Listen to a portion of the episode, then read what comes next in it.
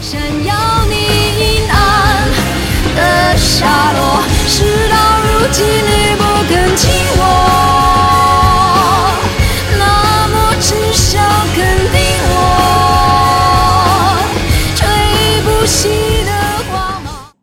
大家好，你现在收看的是《优声红音》，我是高尔基亚。这期节目我们继续来聊王菲。这次我们要聊的是和浮躁一样意义非常重要的预言。如果说浮躁啊是九十年代华语歌坛的巅峰，那么千禧年的这张预言的前半张，加上萤火虫，则是堪称新世纪华语音乐的最高分。虽然当时王菲表示啊，在下一张专辑呢，能和一些国外优秀的乐手、录音师、词曲作者或制作人等有音乐上的真正合作，但是不知道为什么，在下一张专辑，也就是最后一张专辑《将爱》，不仅没有和国外乐手和制作人合作，更是放弃了香港这个人山人海的那么好的一个班底合作啊，非常可惜。那么从此之后啊，《预言》成为了王菲个人音乐艺术巅峰的绝唱，《预言》。由张亚东与梁荣俊各自监制专辑的一半作品，前半张艺术，后半张商业。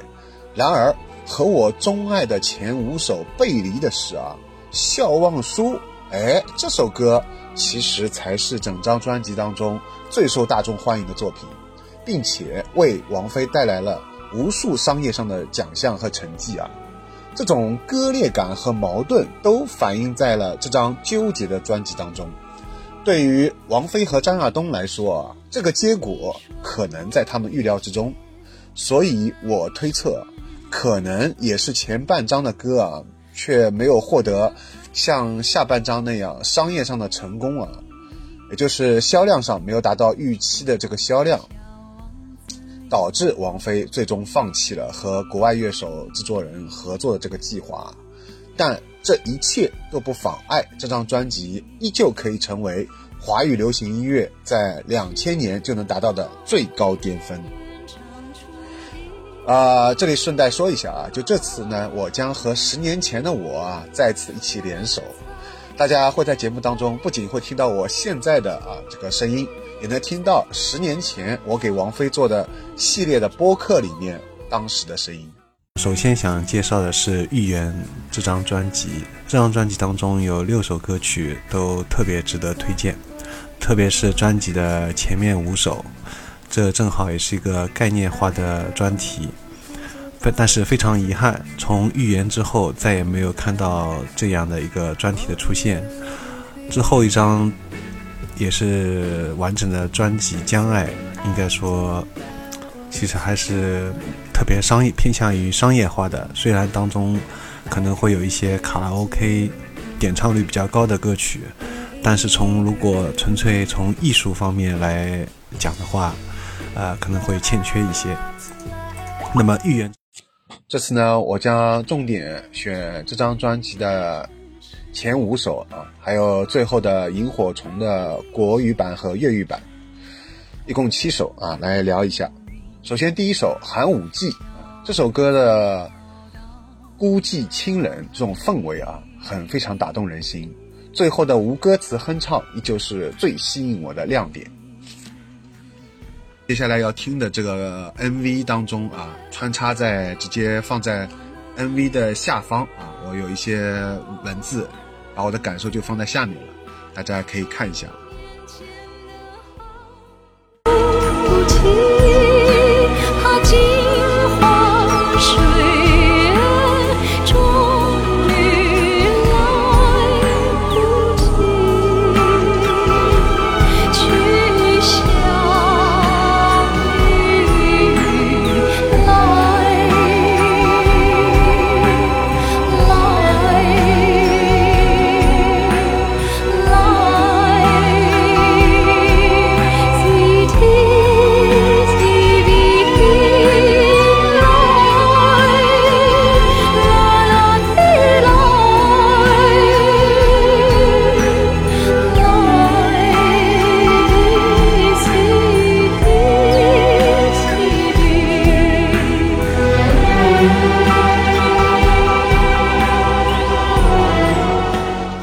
那么《预言》这张专辑，我们首先先来听到的第一首，也就是在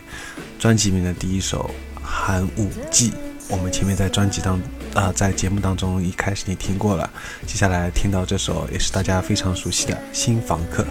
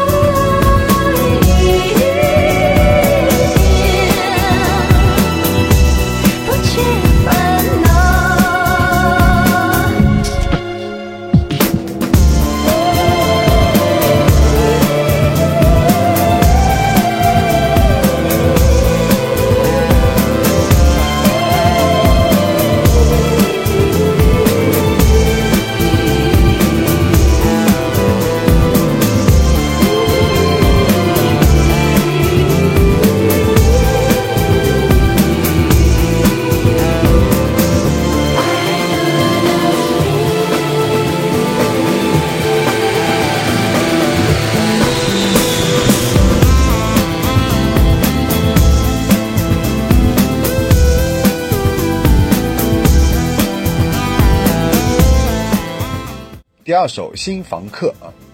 开始的这个水滴音效啊，很通透，很灵动。哪里找的这个“找”字啊，依旧是飞式这种代表唱腔，非常突出。一切很好，不缺烦恼呢，对应了四年前浮躁专辑当中的一切都好，只缺烦恼。林夕是不是在用自己的方式啊，向浮躁致敬呢？最后呢，有一段没有歌词的哼唱啊，再配合飞机呼啸而过的声音，堪称一绝。前面我们听到的是王菲的《新房客》，加上前面第一首，还有接下来放的三首，那么五首歌呢，正都是王菲自己作曲的作品，然后加上林夕的填词，最后编曲是张亚东。那么值得一提的是，就像我在前面节目里面不厌其烦的强调过一样。王菲自己做的曲，往往是好过于他别人给他写的作品，那么带有他自己的个人的鲜明的特色。那么这首歌曲里面有一句歌词是“一切很好，不缺烦恼”。如果大家对四年前的那张专辑《浮躁》还有印象的话，那里面有一句是。一切都好，只缺烦恼。那么到这里正好是一切很好，不缺烦恼了。正好隔了四年，这里有一个相互呼应的一个一个巧妙的一个隐藏的小把戏。那至于为什么他没有烦恼了呢？那么大家可以自己回味一下。在这首歌之后，那么就是同样也是由三个字组成的香奈儿。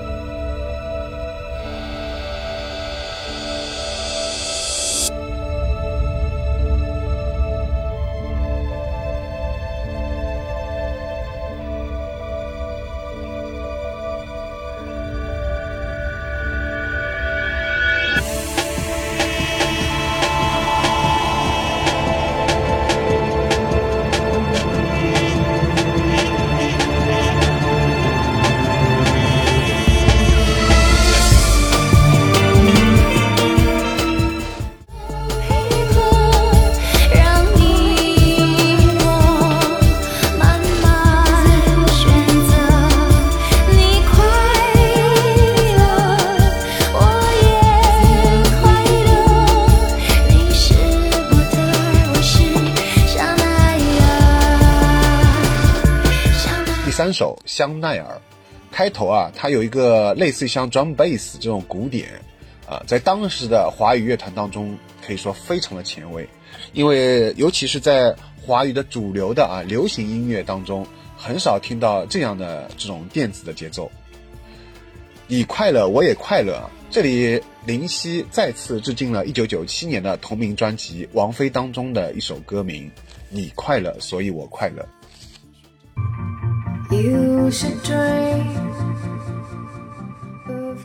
前面我们听到是王菲的《香奈儿》这首歌曲，应该很多人非常熟悉，因为当时海飞丝的广告里面反反复复播放了 N 遍。在那个，我们都还会打开电视，啊，为了看一部电视剧或者为了看一些节目啊，甘心心甘情愿的等待广告的时时候，在那个年代，所以说对于我们的印象来说，应该是比较深刻的。那么距离现在的话，也就是从王菲开始，不是。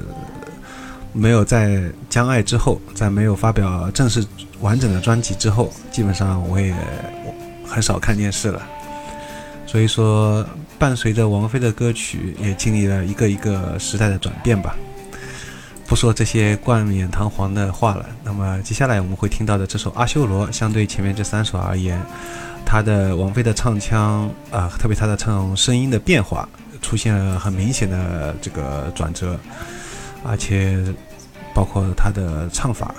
我们就来听一下这首《阿修罗》。为什么？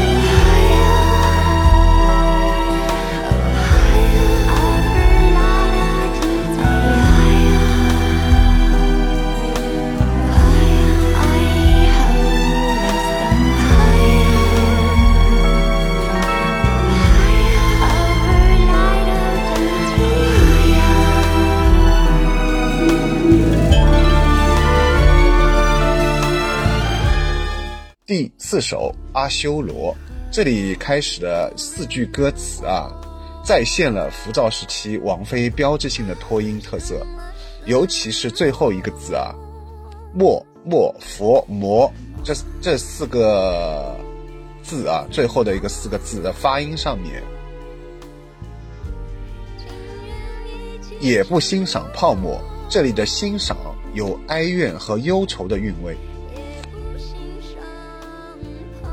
然后呢，我就发现一个比较有趣的地方啊，我在我这次是没有看我十年前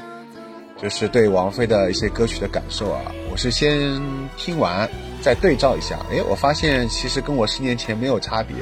比如说啊，我在十年前也发现了，就这一段没有中文歌词的吟唱段落，我当时说非常喜欢，是吧？那么这次也一一样啊，非常喜欢。前面我们听到是王菲的《阿修罗》，嗯，那么这张这首歌里面，我们就明显会听到她的有点悲伤的这种嗓音，跟之前不太一样。还有在歌曲的中间有一段，也像是她自己创造的语言，一段哼唱。那一段哼唱，同样也觉得是神来之笔。往往这些没有歌词的、没有具体填词的这些无歌词的，像是即兴一样的这种哼唱，呃，都非常让人印象深刻。那么在这个之后，那么就是《彼岸花》这首《彼岸花》来说，意境更加悠远一点，也是五首这五首作品当中，的确我感觉分量最重的一首。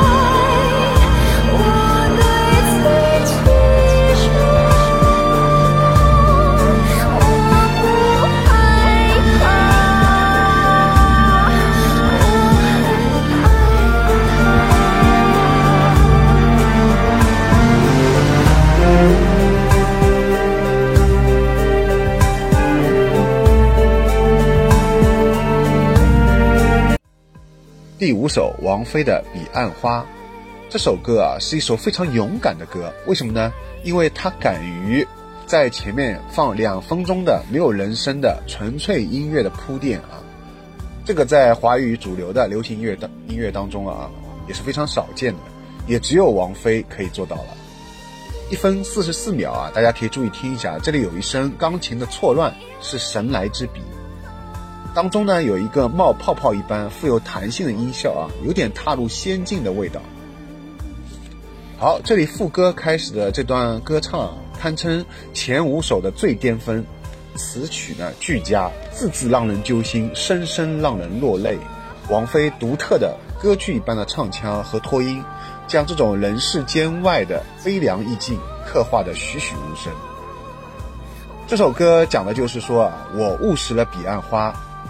想起了生前的事情，就是以前前世轮回的一些事情，就想起来了嘛，这些记忆都回想起来了。那回想起来之后呢，我就不想轮回了。那么接下来怎么办呢？我只能独自徘徊。所以说这首歌是非常很悲凉的，但我觉得这也非常符合人性啊。只要一个人回忆起了前前生的往事嘛，他。有了这个记忆拿回来之后，一般都不愿意再次投入到新的轮回。你一旦轮回，又要把之前之前的所有的记忆全部抹除了，是吧？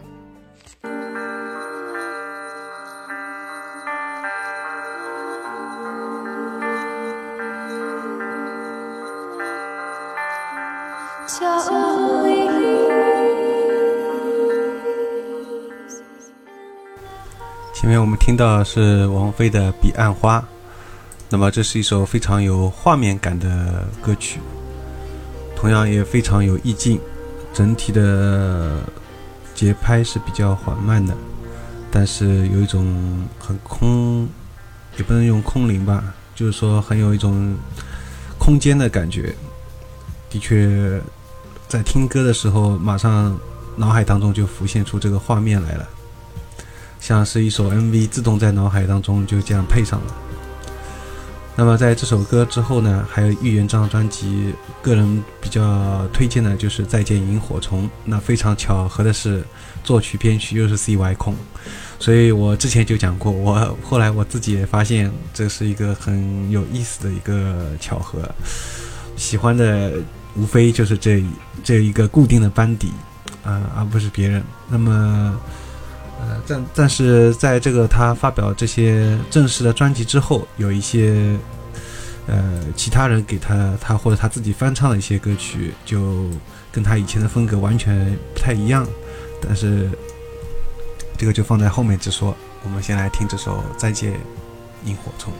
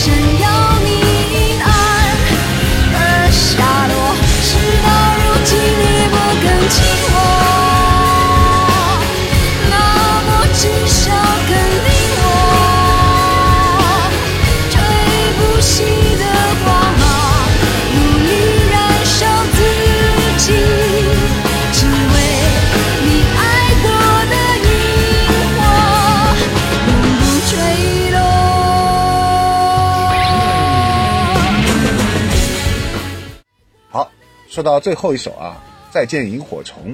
这首呢和《彼岸花》都是我整张专辑当中最喜欢的两首啊。这首歌的作曲和编曲都是 CY 控。关于这个 CY 控啊，都可以单独拿做来做一期节目来聊了。而且呢，他和王菲合作的每一首歌，几乎都是我的最爱，包括还有什么呢？迷路、百年孤寂、开到荼蘼啊，还有我非常喜欢的陈奕迅的一首歌《浮夸》，也是他的作品啊。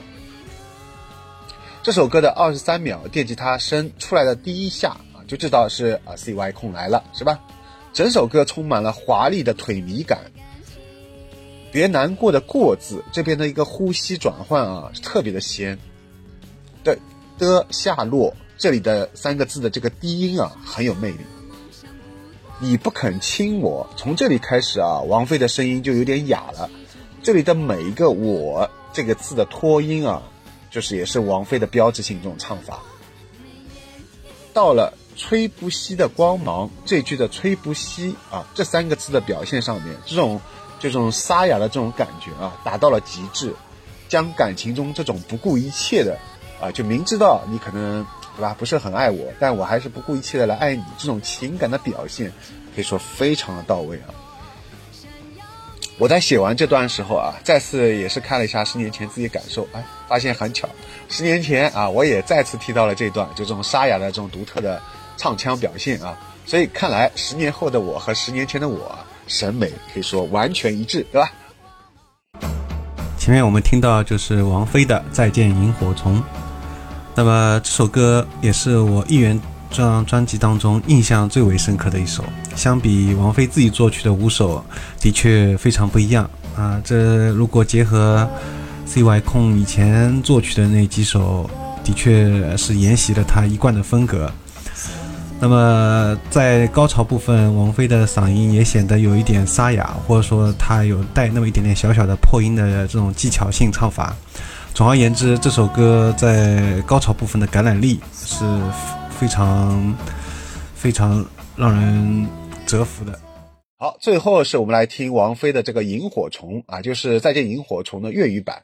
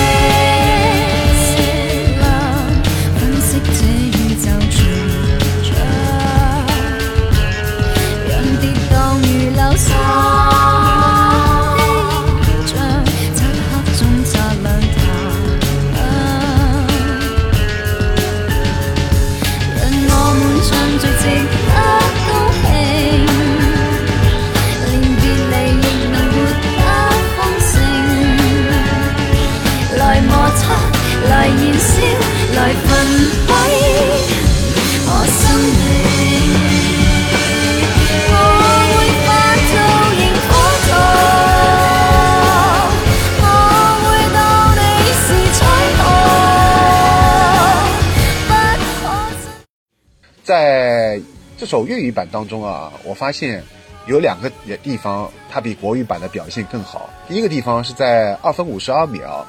有一句歌词是“让跌宕如流沙的印象”，这里有一个“沙”沙字的这个拖音啊，特别好。我对照了一下国语版的《再见萤火虫》，我发现哎，同样在唱到这一段的时候啊，呃，的确受到于可能是普通话的这个发音的限制。这里的这个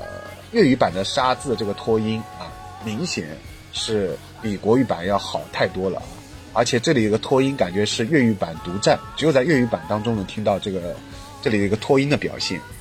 另外，第二个细节就是在粤语版当中有一个“来焚毁”，这里这个“毁”字啊，它后面也有一个拖音。这个“毁”字这个唱腔，呃，对照国语版当中是没元音啊，没元音的音字。它这呃，在国语版当中也是类似的这种唱法，但是很明显，你听这个粤语版这里的“悔”，在发他发这个“悔”啊，这个粤语的这种唱腔时候，明显明显感觉是比国语版的这个“音”啊，这个字感觉放得更开一些。所以我觉得这个还是主要是因为粤语的这个发音跟国语的发音不一样，明显这首歌啊，这个粤语版的这个发音可以让王菲，呃，唱法唱腔上面更加自由，更加放开一点。所以难怪有人说这首歌呢，相比国语版更加喜欢粤语版啊，不是没有道理。在这期节目之后啊，我将开始按照王菲历年发专辑的时间顺序，开始系统的梳理王菲的作品，也就是和十年前一样，按照原有的发歌年份来聊。欢迎大家订阅王菲的第三期节目预告。我们下期节目再见。欢迎喜欢华语摇滚的朋友加入优声隧道华语摇滚微信群，加入方式加我微信 g o r g i a s，邀请加入。